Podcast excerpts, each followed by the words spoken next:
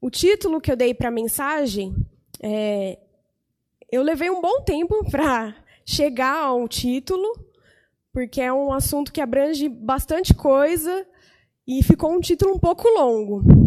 É o título Quando chegar o juízo final, de que lado você está? Se fosse para eu reduzir esse título, é, eu daria como o arrebatamento.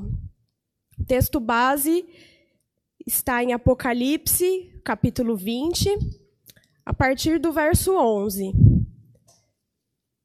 Minha Bíblia ela é uma Bíblia que está na versão, na nova linguagem de hoje, vai estar tá um pouquinho diferente, talvez, da de vocês que estão em casa, do pessoal aqui, mas ela facilita para o entendimento. Apocalipse 20, 11. Então vi um grande trono branco e aquele que está sentado nele. A terra e o céu fugiram da sua presença e não foram vistos mais. Vi também os mortos, tanto os importantes como os humildes, que estavam de pé diante do trono. Foram abertos livros e também foi aberto outro livro o livro da vida. Os mortos foram julgados de acordo com o que cada um havia feito, conforme estava escrito nos livros. Aí o mar entregou os mortos que estavam nele, a morte e o mundo dos mortos também entregaram os que eles tinham em seu poder. E todos foram julgados de acordo com o que cada um tinha feito. Então, a morte e o mundo dos mortos foram jogados no lago de fogo. Esse lago de fogo é a segunda morte. Quem não tinha o seu nome escrito no livro da vida foi jogado no lago de fogo. Feche os teus olhos, você que está em casa, você que está aqui. Senhor, meu Deus, meu Pai, eu te agradeço por mais essa oportunidade, Senhor, por trazer a Sua palavra aqui. Senhor, que não seja eu falando, mas que seja o Teu Espírito Santo, ó Pai. Me perdoa, Senhor, se eu falar qualquer coisa que não provém de ti, Senhor. Que as pessoas possam ouvir a tua palavra e que essa palavra venha a entrar nos seus corações, Senhor. Eu repreendo todo o mal que possa existir, todo espírito que venha atrapalhar os teus filhos de ouvir a tua palavra, Senhor. Eu te agradeço por tudo que tens feito por nós e pelo que ainda vai fazer, Senhor. Por essa noite e pelas próximas que virão. Muito obrigado, Senhor. Amém. O livro é, do Apocalipse, irmãos, ele é um livro é, que poucos é, gostam dele ou que estudam a respeito dele. Ele é conhecido como o livro das revelações. Foi escrito é, pelo João.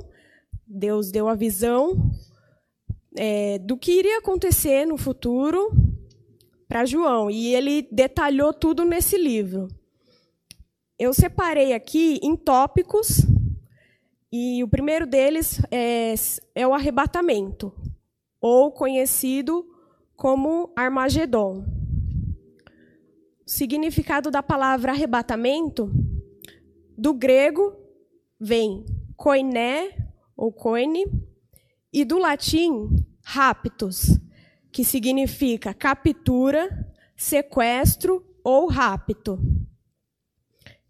que seria o ato ou efeito de arrebatar-se, o evento inicial do fim dos tempos, ou a grande tribulação, como é conhecido por muitos. Seria a vinda de Jesus, o dia que a igreja subirá, no qual seguidores de Cristo, vivos e os já mortos, ambos selados com o Espírito Santo, subirão para o céu ao encontro do Senhor Jesus. Pode descrever como o casamento ou as bodas do noivo. Muitas pessoas, elas não acreditam que isso vai acontecer, ou que esse dia não vai chegar. Larissa, ai, mas é, eu ouço falar desse arrebatamento desde quando meus avós, meus bisavós, meu pai, minha mãe falava, Todo mundo fala desse dia, mas até agora não chegou. É, há dois mil anos vem se falando desse evento, vem prevendo esse evento, mas o que me garante que isso vai acontecer? Certo, meus irmãos? É, isso está escrito na Bíblia. Você pode falar, ah, mas eu não acredito na Bíblia, porque ela foi escrita por homens. Sim, ela realmente foi escrita pelos homens. Porém, foram homens escolhidos por Deus. Homens que o Senhor deu as visões para que eles pudessem anunciar a sua palavra. E há relatos também de estudiosos, historiadores, acerca é, desses escritos, dessas escrituras, traduções, e tudo o que Deus quer falar com a sua igreja está nesse livro. Então você pode não acreditar nele, mas há vários relatos, inclusive cientistas, de que essas histórias que está nesse livro é, aconteceram, no caso do Antigo Testamento e no Novo Testamento, muitas delas ainda vão acontecer. No caso, são essas visões aqui. Você fala, ai, mas está longe de acontecer o arrebatamento. Está muito longe. Então não tem com que me preocupar. Tudo bem, pode estar longe. Porém, pode ser amanhã. Jesus pode voltar amanhã. E aí, você vai estar preparado? De que lado você vai estar, meu irmão? Isso é um aviso que serve tanto é, para os filhos de Deus, como também para aqueles que ainda não se renderam a Cristo. Se você se encontra nessa situação, eu falo para você, se prepara, porque essa hora vai chegar. Então, não sabemos o dia nem a hora. Gostaria que você abrisse em 1 Tessalonicenses, capítulo 4, do verso 15 ao 17.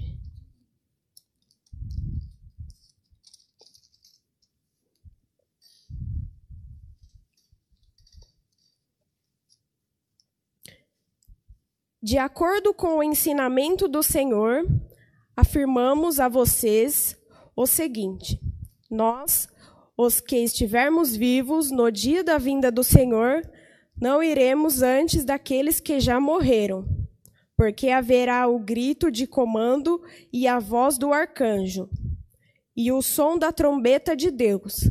E então o próprio Senhor descerá do céu. Aqueles que morreram crendo em Cristo ressuscitarão primeiro. Então nós, os que tiver, estivermos vivos, seremos levados nas nuvens junto com eles, para nos encontrarmos com o Senhor no ar. E assim ficaremos para sempre com o Senhor. Aqui fala a respeito da vinda de Cristo, é, que Deus vai arrebatar a sua igreja, a noiva, porém, primeiro, é, as pessoas que já morreram, eles estão num, num lugar, tudo indica que eles estão num lugar aguardando esse dia, para só então eles ser julgados. Todos, todos passarão por isso, meus irmãos. Todos, todos passarão por esse julgamento. Não vai ter um ser vivo que vai escapar desse julgamento. Você um dia vai prestar contas do que você está fazendo, do que você tem feito. Então, é, essas pessoas que já morreram, os entes queridos nossos que já partiram, estão aguardando. Quando chegar o dia, a igreja vai subir e essas pessoas vão despertar para o julgamento. Em Apocalipse 6, fala também a respeito dos acontecimentos. Eu não vou ler para não tomar muito tempo ele fala a respeito da abertura dos selos, da abertura dos selos e da, da subida da igreja, da noiva. Que é muitos relatos sobre isso. É, muitos irmãos não acreditam, mas é verdade. Próximo é a respeito da grande tribulação. Essa grande tribulação é, ela é, acontecerá após a igreja subir. Muitas pessoas já falou a respeito desse tema, a Laine já falou sobre isso aqui.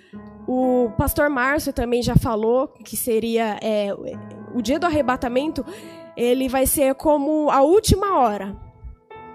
Então, talvez nós estejamos vivendo a última hora. Pode ser agora, ou pode demorar 20, 30 anos ainda. Pode ser que a minha geração passe por isso, mas possa ser que não. As próximas gerações é que vão enfrentar isso. O importante é que estejamos preparados. A grande tribulação é o período que antecede a volta de Cristo e, por consequência, o julgamento final. É, o significado da grande tribulação, eu andei pesquisando e ela relata como aflição, tormento, adversidade, aborrecimento ou infelicidade, como a tribulação. A tribulação com A na frente, seria consequência de numerosas tribulações. Isso, é, essa tribulação, ela é falada em Apocalipse 7, a partir do capítulo 7. Quem quiser pode estar lendo na sua casa. Eu não vou estar lendo porque é, é um relato muito grande, então eu vou estar dando uma resumida aqui. É, ele relata como um período de sete anos que vai ser essa grande tribulação. É o período depois do arrebatamento, depois que a igreja subir. É, ele é descrito em Daniel, a partir do capítulo 9. Aí, quem quiser tá abrindo Daniel, capítulo 9. Ele fala acerca dessa tribulação, porque Daniel foi um dos, é, dos profetas que também teve essa visão, Deus deu a ele a visão do, dos últimos dias. Eu vou estar tá lendo o, o, versículo 20. Versículo 20, é, do 9 em diante.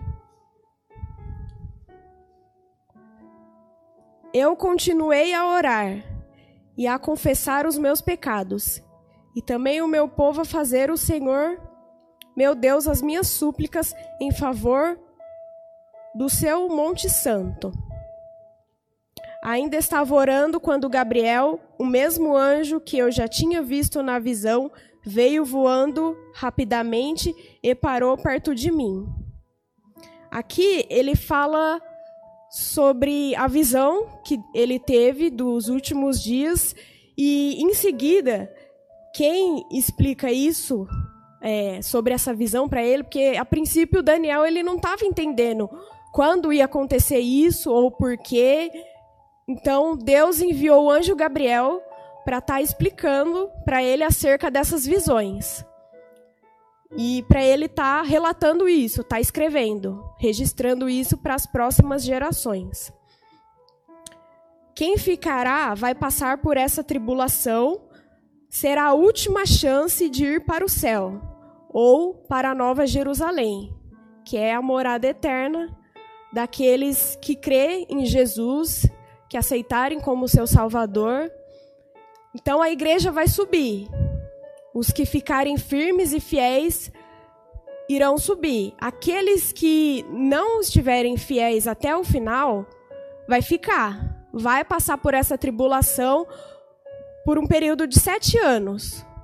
Porém, Deus vai dar uma segunda chance a elas.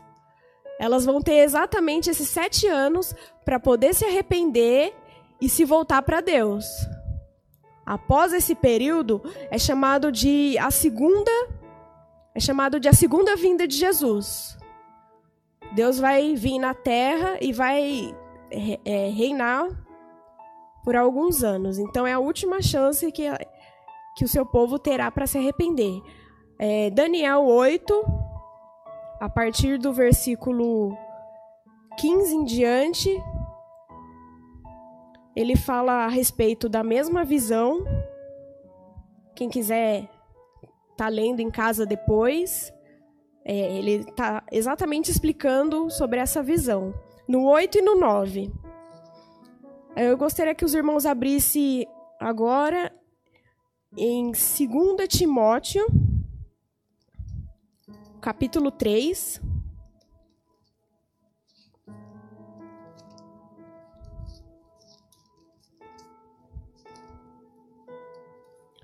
Segunda Timóteo, capítulo 3, do verso 1 até o 5, fala dos últimos dias. Lembrete disto: nos últimos dias haverá tempos difíceis, pois muitos serão egoístas, avarentos, orgulhosos, vaidosos, xingadores, ingratos, desobedientes aos seus pais e não terão respeito pela religião. Não terão amor pelos outros e serão duros, caluniadores, incapazes de se controlarem, violentos e inimigos do bem. Serão traidores, atrevidos e cheios de orgulho. Amarão mais os prazeres do que a Deus. Parecerão ser seguidores da nossa religião, mas com as suas ações, negarão o verdadeiro poder dela. Fique longe dessa gente. Então, meus irmãos, é, aqui a visão dada a Daniel no dia do é, a respeito do juízo final, é, ela é explicada nesses três capítulos, o 7, 8 e o 9. Então, é muito importante a gente estar tá se preparando, mas é, as pessoas falam, é, vocês crentes é, só, são lunáticos. Eu sei, meus irmãos, eu prefiro ser louca para o mundo, ser lunática ou ser chamada né, de religiosa, do que chegar no dia do juízo final, eu conhecer a palavra e saber que eu não me preparei para esse dia. Eu confesso para os irmãos que Agora eu não tenho medo assim de nada. Não tenho medo de animais, não tenho medo de bicho, não tenho medo da morte. Nada. Mas uma coisa eu falo para os irmãos, eu tenho que confessar que o meu maior medo, assim, receio, é de quando chegar essa hora, eu chegar diante de Deus e não ter o que apresentar. Jesus falar, e aí? O que, que você tem? Você conhecia a palavra, você ouviu e você não se preparou.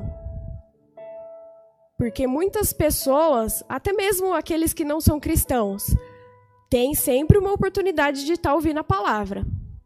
Seja através de um folheto, seja através de, um, de uma música, de um louvor, ou através de um testemunho de alguém próximo, um amigo, ou alguém no trabalho, na faculdade ou de alguém é, sempre tá falando da palavra de Deus para ele. Nunca vai poder chegar e falar, é, eu não, não ouvi a palavra de Deus, eu não tive essa oportunidade. Porque Deus vai te lembrar, vai falar, você lembra daquele dia? Que fulano te falou isso? Ou que fulano te falou aquilo? Ou que você viu alguém é, ministrando uma dança em tal lugar? ou que você passou na frente da igreja não quis entrar, você fala: ah, coisa de crente não é para mim, não. Ser crente não é comigo, não. Prefiro viver a minha vida. Ser crente é careta, ser evangélico é ser careta.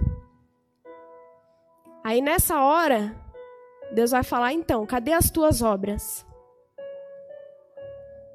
Por isso eu falo, meus irmãos, se arrependa enquanto é tempo.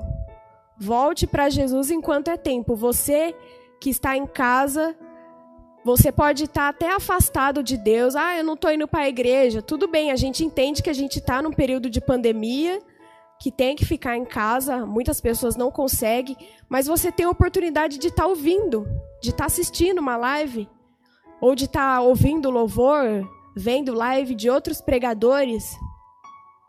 Você tem a oportunidade de estar assistindo um filme que fala da mensagem de Cristo. E aí? Ou até mesmo você até pode vir, quando isso tudo passar, você até pode vir para a igreja. Mas um conselho que eu dou, volte para Jesus enquanto é tempo. Você que está afastado, não tem nada pior do que você tá afastado da casa de Deus, você tá longe. Eu falo isso por experiência própria.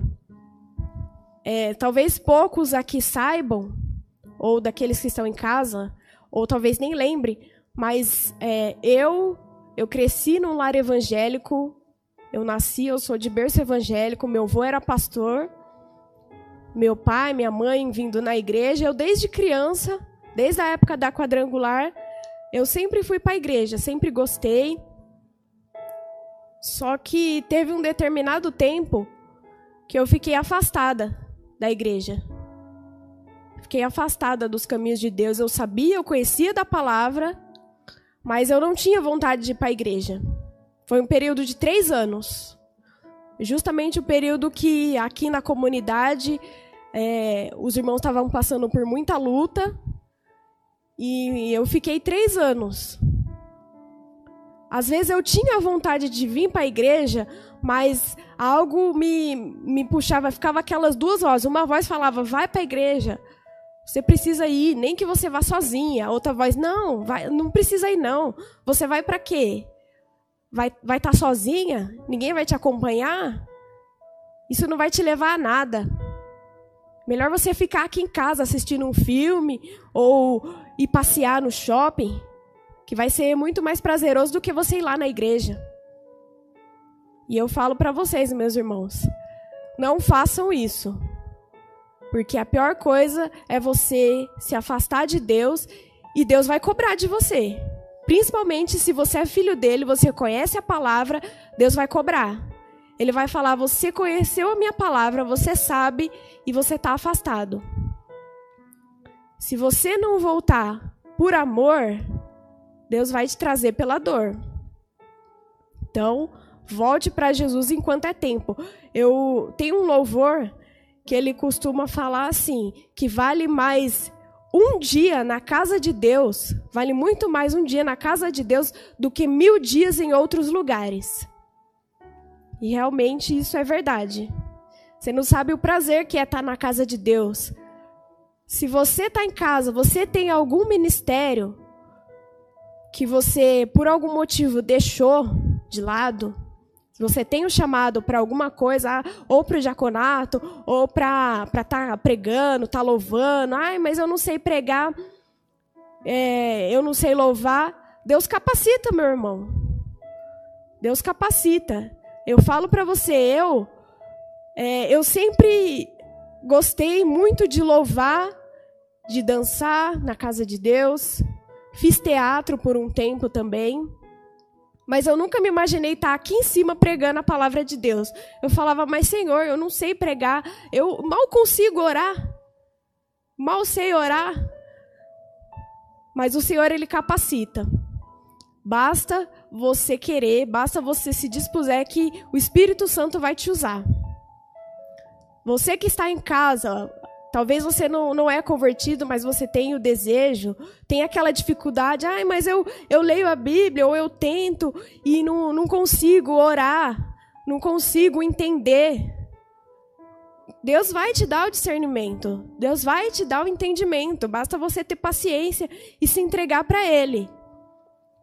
Faça a, a, a, seguinte oração, porque oração não, não é aquela que é, muitas pessoas pensam, ai, Deus meu, Deus Pai Altíssimo. Não. É você conversar com Deus como se você estivesse falando com seu pai, com a sua mãe, com um colega seu, talvez, um amigo. É você contar as coisas para Ele, compartilhar com Ele. Ele sabe de tudo o que a gente quer, de tudo que a gente precisa. Mas Ele quer que a gente fale. Ele precisa que a gente fale. Então, é, você pode estar tá conversando com ele, fazendo a seguinte oração: Senhor, eu não sei orar, me ensina a orar. Me ajude a orar. Me ajude a ler a tua palavra e a poder ter entendimento para poder falar dela. Porque um dos mandamentos é ide por todo mundo e pregai o evangelho a toda criatura. Todas as pessoas, mesmo você, você jovem, você adolescente, você fala: "Ai, mas eu não sei falar de Deus, eu não sei falar da palavra". Sabe, meu irmão, você sabe. uma palavra que você fala, mesmo que curta, ou talvez uma frase, Deus te abençoe. Deus esteja com você. Jesus te ama. Um abraço que você dá no seu amigo, no seu irmão, isso já é uma grande diferença. Isso já é alguma coisa. Então basta você se dispuser. E por isso que eu falo, eu nunca me imaginei estar aqui em cima pregando um dia. Mas Deus ele capacita. Eu lutei muito para estar aqui em cima hoje, porque Deus já vem falando essa palavra comigo já faz algum tempo. Aí eu, Senhor, eu vou, vou subir lá, vou falar. Quem sou eu para estar falando? Ele fala: não, não tem problema, porque eu vou estar com você. O Espírito Santo vai estar com você lá. Em qualquer lugar que você esteja, eu te capacito.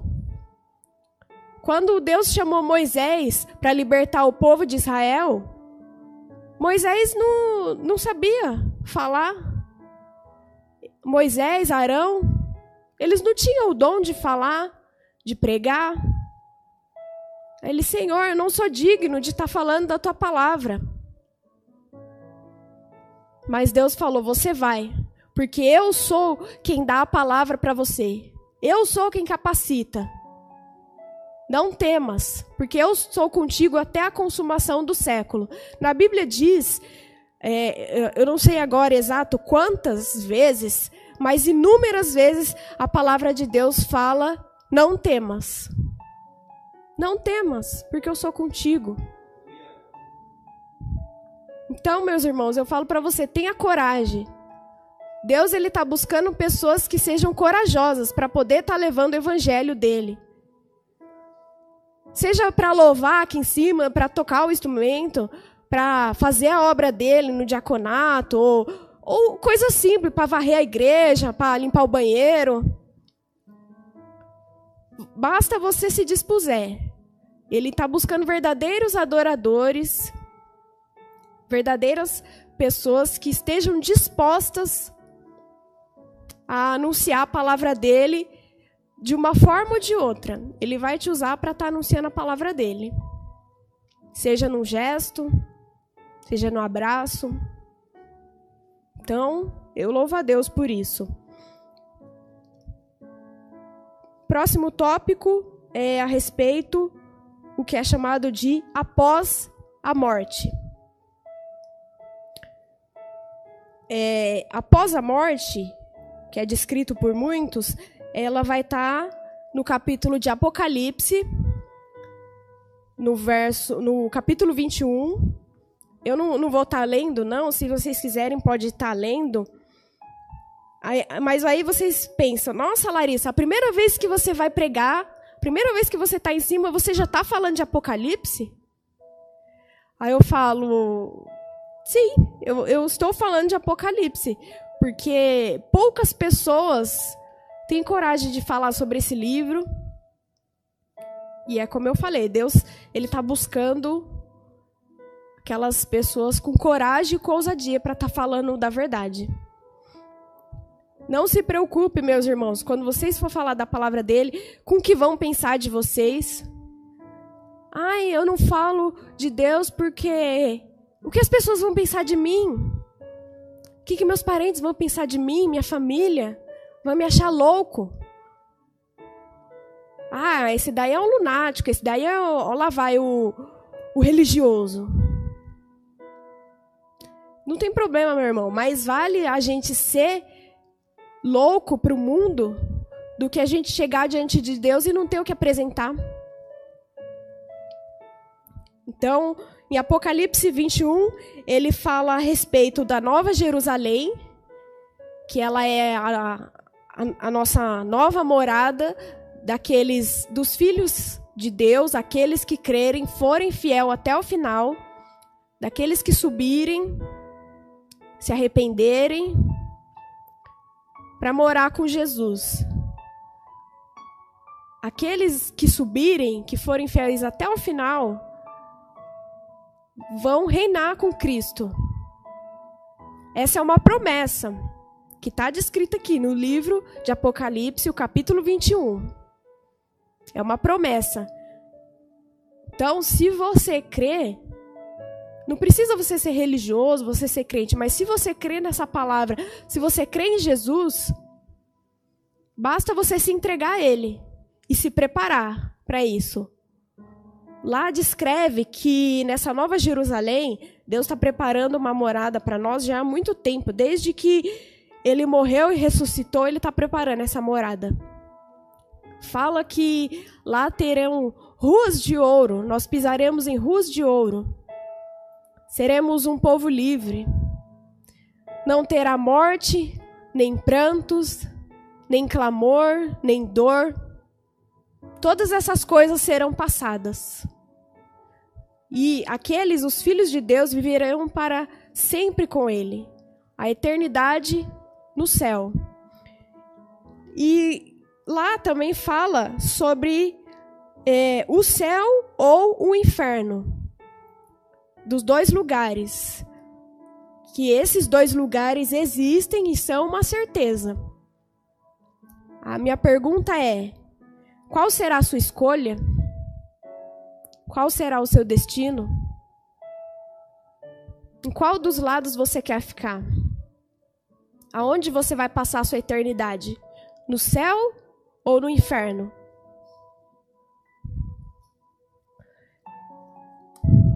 E o próximo próximo tópico é o inferno existe, ele é real.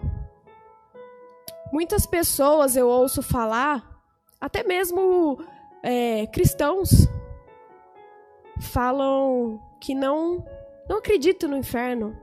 Mas Larissa, o inferno existe? Como eu posso ter certeza que o inferno existe?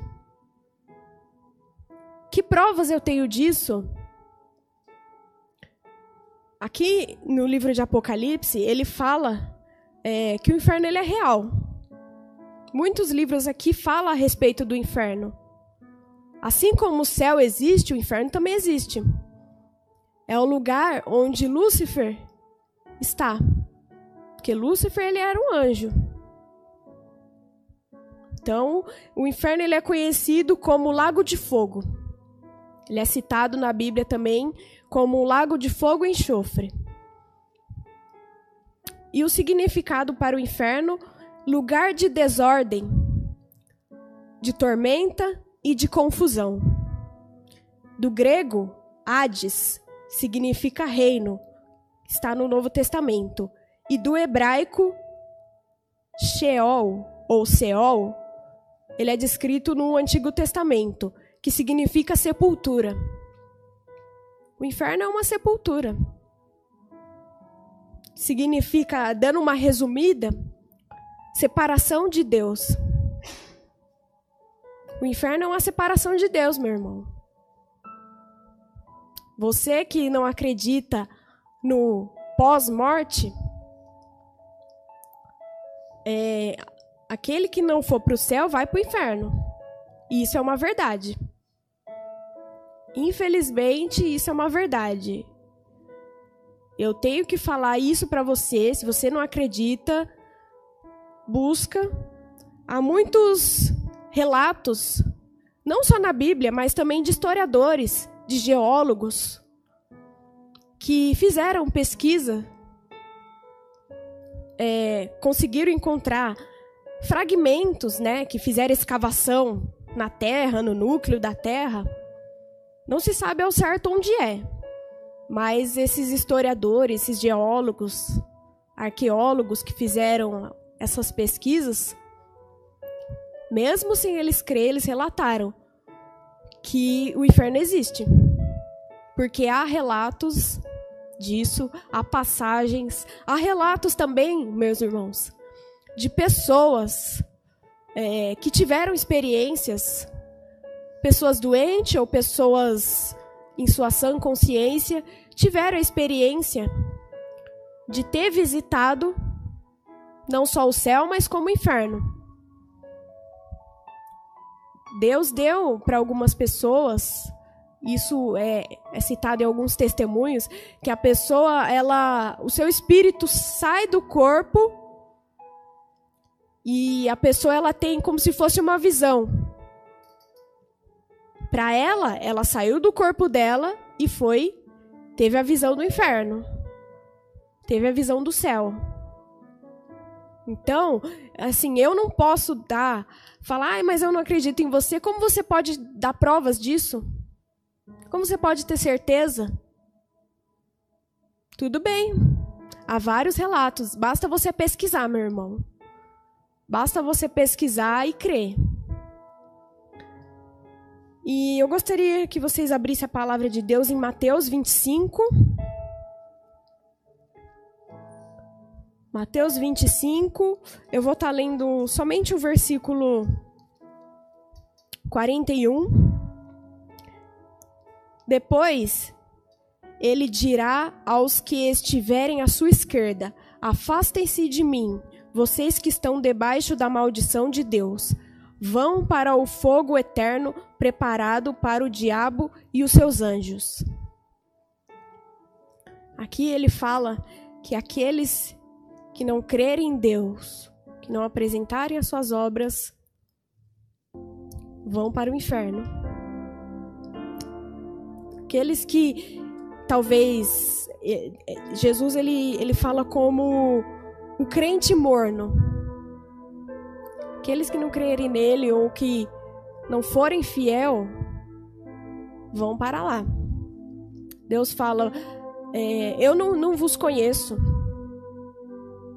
no dia do juízo final, você chegar diante de Deus, não tiver o que apresentar, Deus vai falar isso. E Jesus vai falar isso. Eu não vos conheço. Aparta-se de mim. Porque você não fez as minhas obras, você não praticou a minha palavra. Você não se consertou.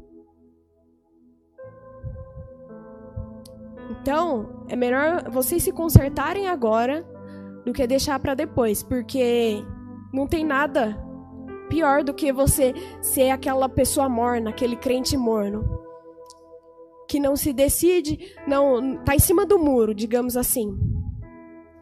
Dias você tá na igreja, dias você tá na festa lá fora, lá no mundo. Ora você tá aqui louvando, mas seu pensamento tá no celular. Ai, deixa eu ver aqui meu celular, o status que fulano postou. O pastor está pregando aqui em cima, louvor. Você lá no fundo conversando. Lá fora conversando.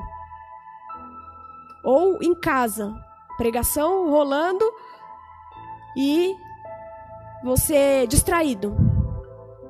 Você está assistindo, mas ao mesmo, ao mesmo tempo você já está olhando no celular, ou você, ai, deixa eu ir ver alguma coisa ali que me distraiu. Não se disperse, meu irmão. Não seja aquele crente morno. Ou você é frio, ou você é quente. Não existe meio termo. E em Mateus 13, voltar um pouquinho. Mateus 13, a partir do verso 41, eu vou estar lendo o 41 e o 42.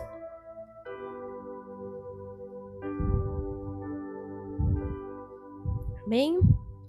O filho do homem mandará os seus anjos, e eles ajuntarão e tirarão do seu reino todos os que fazem com que os outros pequem e também todos os que praticam o mal. Depois os anjos jogarão essas pessoas na fornalha de fogo, onde vão chorar e ranger os dentes de desespero. A Bíblia de Deus, ela fala, as escrituras sagradas, elas falam, elas citam relatos do inferno como sendo um lugar quente, um lugar de muito choro e ranger de dentes, um lugar que você, para quem for para lá, vai sofrer eternamente. Eu não, não consigo imaginar, meu irmão, como que é sofrer eternamente. O lugar de dor. Você terá dor eternamente. E aquilo não passa. É como a passagem de do rico e do Lázaro. Na passagem do rico e do Lázaro, é, diz que Lázaro foi para o céu, junto com Abraão, e o rico foi para o inferno. Deus não permitirá que os seus filhos vejam quem está lá, mas talvez quem estiver lá vai ver. E não vai ter mais volta. Não vai ter mais volta, meus irmãos. Assim como o rico quis voltar, quis alertar sua família. Lá fala que ele pediu uma gota de água para que molhasse a boca dele. Então você está tendo a oportunidade agora de se consertar, de se entregar para Deus. Não, não perca essa oportunidade. Deus tem falado com você de diversas maneiras. Talvez você fale, mas eu tenho minhas convicções. Eu tenho minha religião. Eu tenho meus ensinamentos, pois eu falo para você, Jesus não é religião. Eu não tenho religião. Eu não acredito em religião, eu acredito em Jesus Cristo. Porque só ele pode dar salvação. Vindes a mim todos que estáis cansados e oprimidos, e eu vos aliviarei. Pois eu sou a verdade e a vida. Ninguém vem ao Pai senão por mim. Jesus é o único caminho. Só Jesus. Não existe outros, não existe como a gente é, cortar caminhos. Não tem como a gente desviar Só um caminho. Na Bíblia ela é bem clara. Entrai pela porta estreita. A porta é estreita. A vida com Cristo, ela é difícil. Vocês passarão por muitas lutas, muitas dificuldades, mas ainda assim Deus diz: Eu estarei convosco todos os dias até a consumação dos séculos. Então, não perca mais tempo, meu irmão. Você que está afastado de Deus, ou você que, que não crê, está em casa, fala: ah, eu acredito em Deus, mas eu não vou na igreja. Eu acredito em Deus, mas eu acho que isso não é para mim. Esse negócio de igreja não é para mim. Eu posso servir a Deus na minha casa. Posso servir a Deus somente acreditando engano seu. Porque é necessário que os irmãos vivam em comunhão e união. É necessário que estejam juntos para fazer a obra até a vinda do Senhor. É necessário.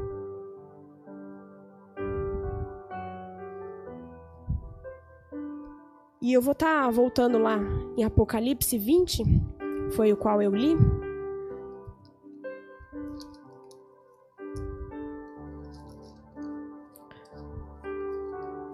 Apocalipse 20. Eu vou estar tá lendo o verso 10.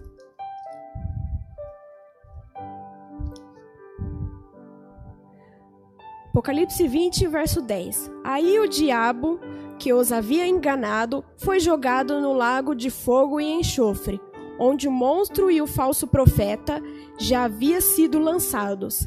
E lá eles serão atormentados para todo o sempre de dia e de noite. E aí depois aqui ele vai falar do verso 11 ao 15, que foi o qual eu li.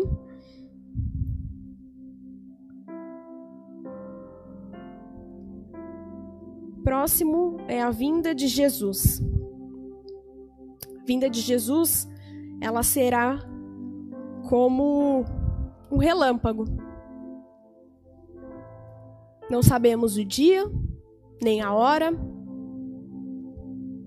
Há relatos de que a vinda de Jesus ela será como um ladrão na noite.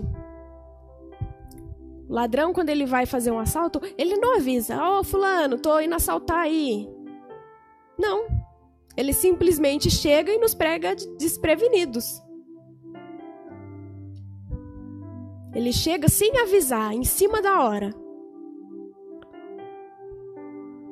Então, gostaria que vocês abrissem em Mateus 24. Eu vou estar lendo do versículo 29 ao 31. Fala a respeito da vinda de Cristo, né? Depois daqueles dias de sofrimento, o sol ficará escuro e a lua não brilhará mais as estrelas cairão do céu e os poderes do espaço serão abalados. Então o sinal do Filho do Homem aparecerá no céu. Todos os povos da terra chorarão e verão o Filho do Homem descendo nas nuvens com poder e grande glória.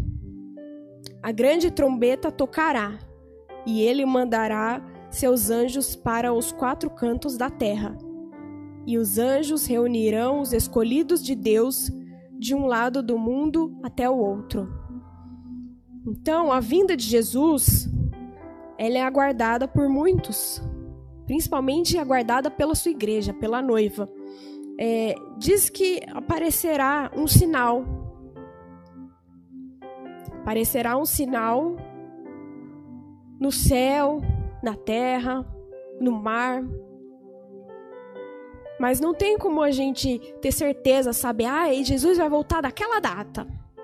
Então, aquela data eu volto para ele. Enquanto isso, deixa eu continuar como tô, deixa eu continuar vivendo a minha vida, porque vai demorar ainda. Pode ser que demore, mas pode ser que ele volte amanhã. Não sabemos. Será como um relâmpago. O relâmpago, você, quando tá chovendo, que tem relâmpago, você mal vê ele. Então, a vinda de Jesus vai ser assim. Por isso eu falo, meus irmãos, não se deixa para voltar para Jesus na última hora.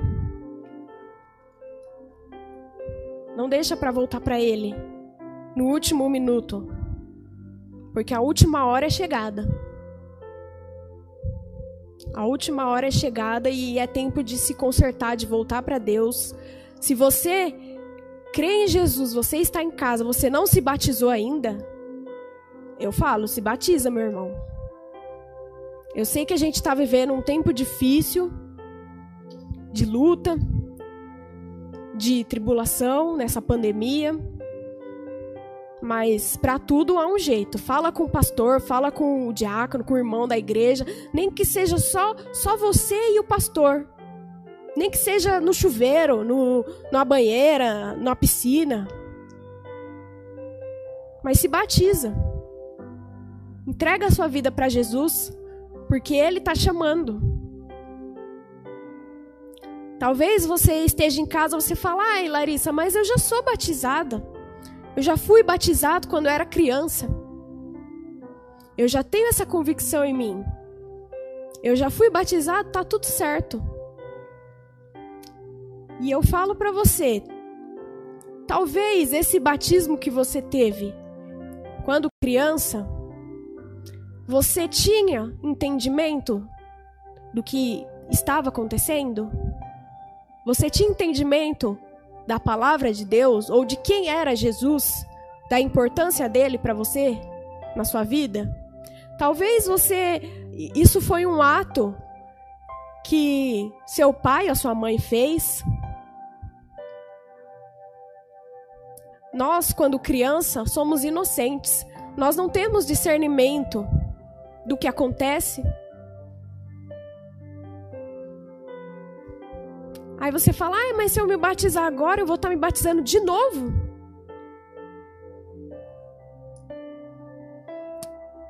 Não é de novo, meus irmãos. Você precisa se entregar para Deus. O batismo nas águas nada mais é do que você deixar a velha criatura, deixar a velha criatura nascer de novo, nascer do Espírito.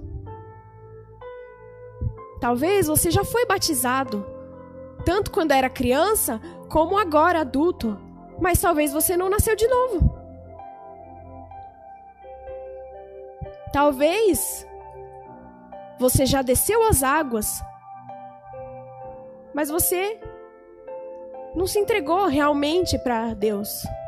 Você não se entregou realmente para Jesus. Aí você fala, ah, mas isso é coisa dos crentes. A Bíblia foi escrita por homens, isso é, é coisa dos homens. Você precisa acreditar na palavra de Deus. Não importa de onde ela vem, se ela foi escrita por homens ou se ela foi escrita, enfim. Deus ele precisava que a palavra dele fosse escrita, fosse pregada. E não tinha como você, é, como a palavra dele vir do céu, diretamente do céu. Ai, a palavra de Deus vai precisar ser escrita, então ela vai para o céu, vai vir do céu. Como é que Deus ia fazer isso? Se os homens não iam acreditar? Ele precisava de um instrumento, de algo, algo físico que os homens pudessem ter convicção, pudessem acreditar. Então ele usou os profetas, ele usou realmente sim homens para escrever a palavra dele. Porque era a única forma dele transmitir a mensagem para o mundo. Então, eu, falo, volte-se para Jesus. Eu vou estar tá lendo aqui, ainda em Mateus 24, a partir do verso 36 em diante. Jesus continuou dizendo: Mas ninguém sabe nem o dia, nem a hora em que tudo isso vai acontecer. Nem os anjos do céu, nem o filho, mas somente o Pai. A vinda do filho do homem será como aquilo que aconteceu no tempo de Noé. Pois antes do dilúvio, o povo comia e bebia, e os homens e as mulheres casavam até o dia em que Noé entrou na barca. Porém, não sabiam o que estava acontecendo, até que veio o dilúvio e levou todos. Assim também será a vinda do filho do homem. Naquele dia, Dois homens estarão trabalhando na fazenda, um será levado e o outro deixado. Duas mulheres estarão no moinho, moendo trigo, uma será levada e a outra deixada. Fiquem vigiando, pois vocês não sabem em que dia vai chegar o, meu, o seu senhor. Lembrem-se disto: se o dono da casa soubesse quando ia chegar o ladrão, ficaria vigiando e não deixaria que a sua casa fosse arrombada. Por isso, vocês também fiquem vigiando, pois o filho do homem chegará na hora em que vocês não estiverem esperando. Se preparem, meus irmãos. Eu vou estar tá abrindo agora em 1 Pedro quem quiser estar tá acompanhando aí.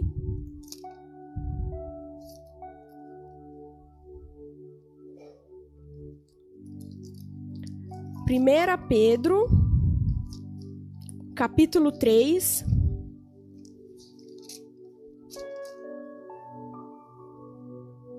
Do verso 8 ao 10.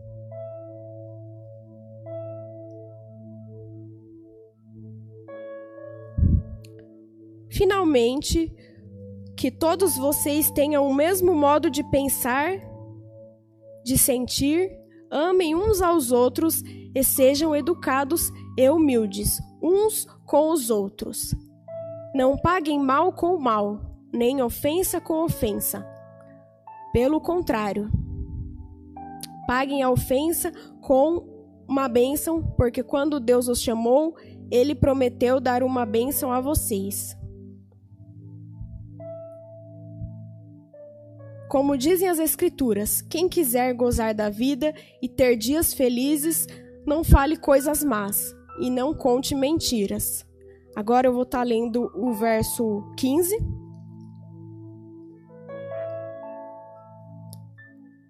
Tá só lendo somente a primeira parte. Tenham no coração de vocês respeito por Cristo e o tratem como o Senhor. Estejam sempre prontos para responder a qualquer pessoa que pedir que expliquem a esperança que vocês têm.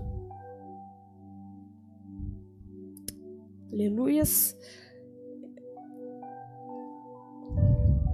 Agora eu vou estar tá abrindo lá em 1 Tessalonicenses. Voltando um pouquinho.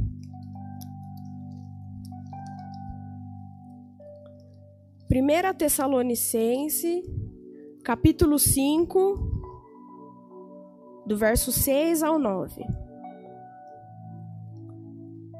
Por isso, não vamos ficar dormindo, como os outros, mas vamos estar acordados e em nosso perfeito juízo.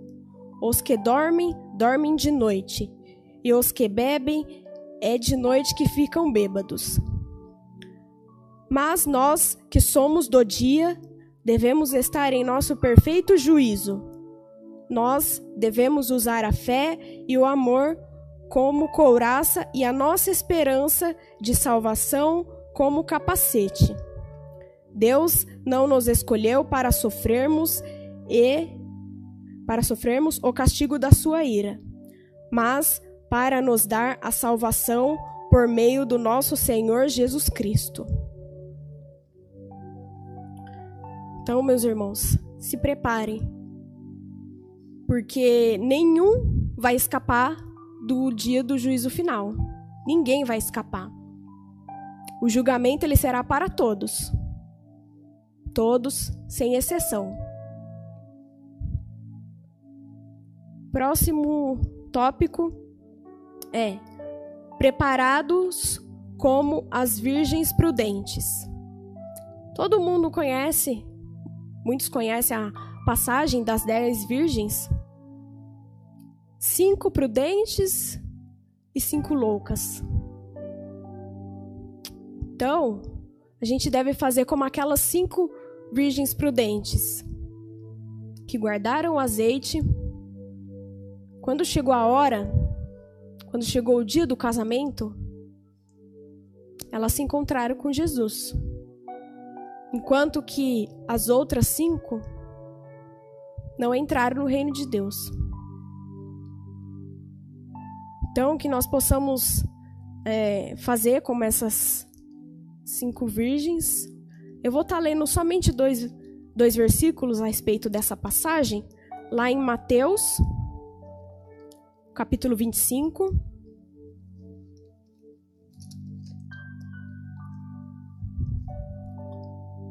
Versículo 10. Então, as moças sem juízo saíram para comprar óleo, e enquanto estavam fora, o noivo chegou. As cinco moças que estavam com as lamparinas prontas entraram com ele para a festa do casamento, e a porta foi trancada. Mais tarde, as outras chegaram e começaram a gritar: Senhor, Senhor, nos deixe entrar. O noivo respondeu: Eu afirmo a vocês que isto é verdade. Eu não sei quem são vocês. E Jesus terminou dizendo: Portanto, fiquem vigiando, porque vocês não sabem qual será o dia e a hora. Se preparem, meus irmãos. Seja como essas cinco virgens prudentes. Não deixe para pegar o seu azeite na última hora. Essa é uma passagem que ela me chama muito a atenção porque ela ilustra que nós devemos ser como essas cinco virgens, estar preparada, preparados para a vinda de Cristo. Talvez você fale, ai, mas eu, eu vivendo a minha vida, eu tenho que correr atrás das minhas coisas, dos meus sonhos. Sim, tudo bem, você pode correr atrás dos seus sonhos, da sua vida. Mas o mais importante é você se preparar para o dia do juízo final. O mais importante é você pensar na vinda de Cristo. Porque isso vai acontecer. Com a nossa geração, ou talvez com a próxima, com nossos filhos, nossos netos. Não sabemos ainda, mas é melhor estarmos preparados do que chegar diante de Deus, igual ele falou aqui no verso 11 do, no verso 12. Eu afirmo a vocês que isto é verdade. Eu não sei quem vocês são. Já pensou, meus irmãos, chegar diante de Deus e falar: Mas, Senhor, eu fiz a tua obra, eu conheço a tua palavra. Eu cantava lá no louvor, eu ia na igreja todo domingo, todo culto de ceia. Deus vai falar: sim, você ia, mas você não se entregou a mim. Você não praticou aquilo que diz as minhas escrituras. Você não praticou os meus mandamentos. Talvez eu não seja a melhor pessoa para falar isso, porque eu também me incluo nisso. Eu também sou falha, eu também já pequei bastante, sou cheia de pecado e continuo em constante mudança. Aqueles meus amigos, aqueles que me conhecem, sabem. Na luta que eu vivi e que ainda continuo vivendo. Eu não sou a pessoa perfeita, ninguém aqui é. Se nós fôssemos perfeitos, já estaríamos no céu. Não estaríamos aqui. Jesus ele olha o seu coração. Ele vê que você passa dificuldade. Mas a gente tem que estar tá firme até o final. Não importa o que isso aconteça. Para chegar diante dele e ter o que apresentar. Uma vez eu ouvi uma pequena historinha de um, pastor amigo nosso que ele falou que ele trabalhou de, é, de garçom durante um tempo. E ele, ele relata que a pessoa, quando ela é garçom, garçonete, ela vai na, com a bandeja até os clientes e ela tem que ter alguma coisa para oferecer. Seja um copo de água, seja uma bebida ou a própria refeição. Já pensou você se colocando no lugar desse garçom ou dessa garçonete. Já pensou você ir com a bandeja vazia? Alguém no restaurante já foi no restaurante e viu o garçom com a bandeja vazia? Quando você chega no restaurante, que vai fazer o seu pedido, o garçom ele já chega com alguma coisa na bandeja. Nem que seja um guardanapo um copo d'água ou o próprio cardápio do, do restaurante, mas ele chega com alguma coisa na bandeja. Então, que nós possamos ser como esse garçom, possamos ter algo para entregar, que nós possamos ter algo na nossa bandeja, que a nossa bandeja nunca esteja cheia, que a gente esteja preparado para entregar algo. Tô quase acabando já. Aceite Jesus e se entregue a Ele de corpo e alma. Se batize enquanto você pode. Se conserta enquanto você pode. Que essa hora vai chegar. Essa hora vai chegar e não não espere a última hora. Você chegar diante de Deus de mãos vazias. Gostaria que vocês abrissem em Isaías, capítulo 55.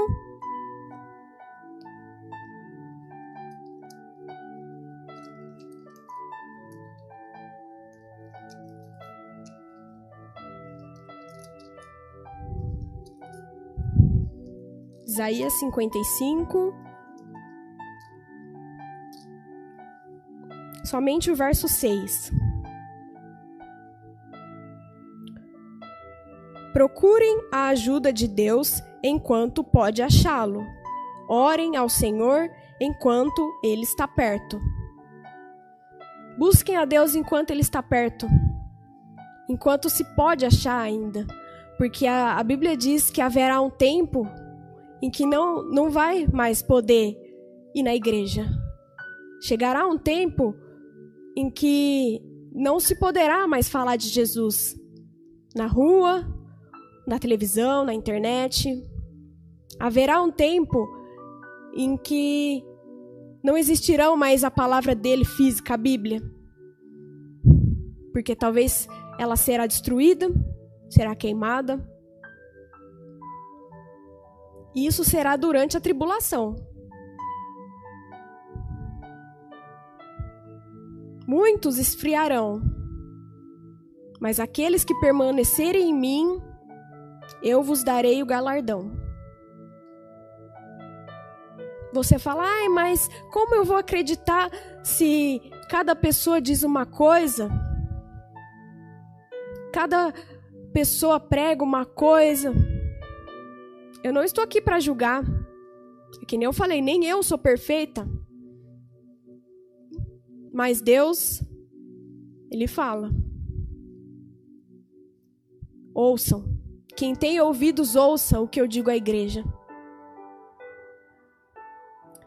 Haverá um tempo em que existirão muitos falsos profetas. Pessoas que falarão em meu nome, usarão meu nome para muitos feitos. Porém, estes são os sinais que a minha volta está próxima. Estes falsos profetas acertarão as contas dele com, com Deus. Nós temos que crer no verdadeiro evangelho. Ai daquele que usar o meu nome em vão. Eu me incluo nisso, porque eu preciso de conserto, eu preciso de reparo, eu preciso voltar para Deus. Você que está longe de Deus, volte para Deus. Se achegue a Ele.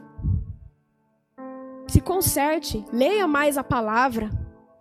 Ah, eu, eu tô lendo, mas eu não tô entendendo. Não tem problema. Continua lendo, que uma hora Deus vai te dar entendimento. Faça orações a Ele. Esteja vigilante de dia e de noite que é melhor estarmos preparados do que chegar diante dele de mãos vazias. Em Lucas 12, é, retrata. Esse é um versículo que eu gosto bastante, é, da versão Almeida. É um versículo que ele fala a respeito de um contexto específico, mas se a gente pegar ele isoladamente, ele se aplica tudo isso que eu estou falando. Vers é, Lucas 12, versículo 20, diz assim: Mas Deus lhe disse: Louco, esta noite te pedirão a tua alma, e o que tens preparado? Para quem será? E essa é a pergunta que eu te faço nessa noite. Talvez hoje, amanhã, não sei, aconteça alguma coisa e você morre. E aí? O que você tem preparado?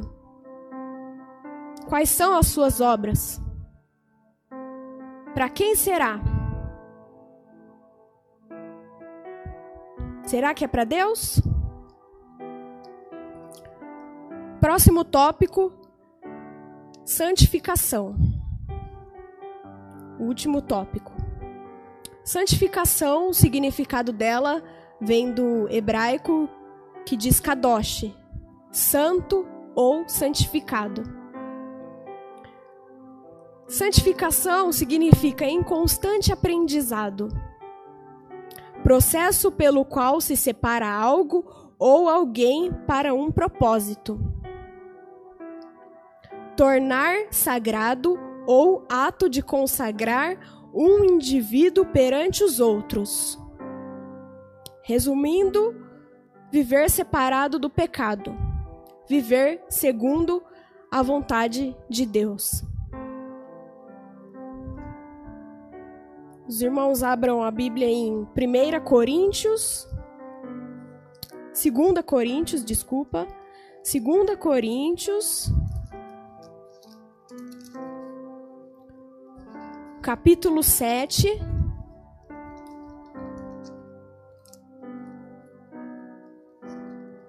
Segunda Coríntios 7, o verso primeiro.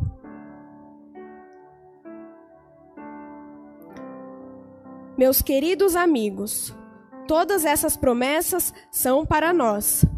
Por isso, purifiquemos a nós mesmos de tudo o que torna impuro o nosso corpo e a nossa alma, e temendo a Deus, vivamos uma vida completamente dedicada a Ele. Que nós possamos nos santificar, realmente nos consertar diante de Cristo. Agora eu vou estar abrindo em 1 Pedro, capítulo 15.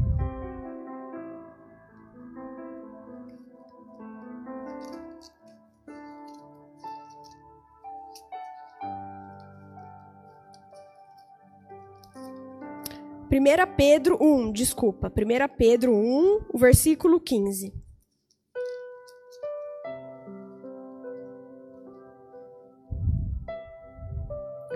Pelo contrário, sejam santos em tudo o que fizerem, assim como Deus que os chamou é santo. Porque as Escrituras sagradas dizem: Sejam santos, porque eu sou santo. Então, se arrependam. Volte-se para Jesus enquanto é tempo. Porque é, é chegada a hora do juízo. Vai chegar um tempo em que não haverá mais tempo para você se consertar. Agora, lá no livro de Efésios 5. Efésios capítulo 5. Também o versículo 15 e o 16.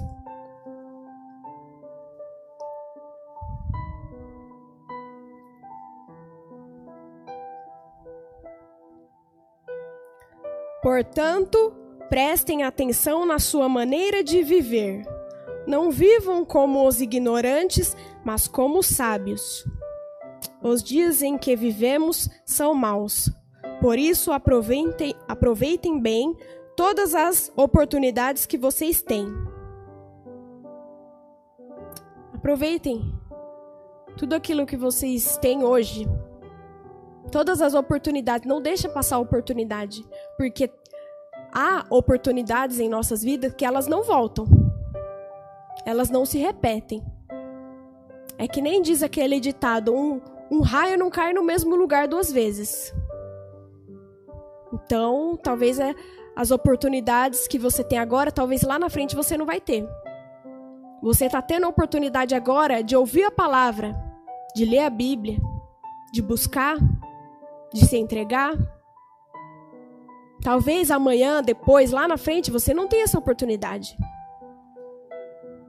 Então, volte-se para Jesus enquanto é tempo. Eu estou acabando já. Vamos lá no livro de Apocalipse. Apocalipse, capítulo 22.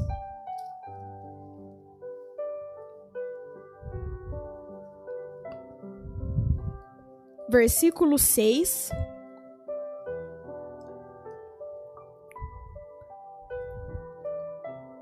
Essas palavras são verdadeiras e merecem confiança. O Senhor Deus, que dá o seu espírito aos profetas, enviou o seu anjo para mostrar aos seus servos as coisas que precisam acontecer logo. Escutem, diz o Senhor, eu venho logo. Felizes os que obedecem às palavras proféticas deste livro. Agora, versículo 10. E o anjo continuou: Não faça segredo das palavras proféticas deste livro, pois o tempo de acontecer essas coisas está perto. Versículo 12. Versículo 12: Escutem diz Jesus: Eu venho logo. Vou trazer comigo as minhas recompensas para dá-las a cada um de acordo com o que tem feito. Versículo 14. Felizes as pessoas que lavam as suas roupas, pois assim terão o direito de comer a fruta da árvore da vida e de entrar na cidade pelos seus portões. Versículo 17 agora. O Espírito e a noiva dizem: Venha. Aquele que ouve isso, diga também: Venha. Aquele que tem sede, venha, e quem quiser, receba de graça da água da vida. A passagem de Mateus, ela fala acerca também do juízo final. Eu já li aqui alguns versículos. Quem quiser, pode estar anotando para estar acompanhando depois, do versículo 31 ao 46, ela fala do, do juízo final.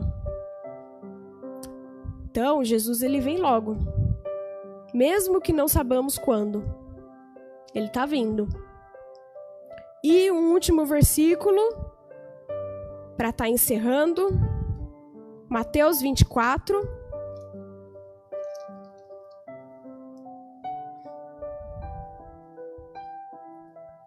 Mateus 24, verso 35. O céu e a terra desaparecerão, mas as minhas palavras ficarão para sempre. Tudo nessa vida vai passar. As aflições, as lutas, tudo vai mudar. A única coisa que não vai mudar é a palavra de Deus. A única coisa que não passa, que não muda é a palavra de Deus. Ela se renova a cada manhã. Ela transforma, ela edifica, mas ela não passa. Então creio, porque essa é a palavra de Deus, essa é a verdade. Essa palavra que eu tenho trazido hoje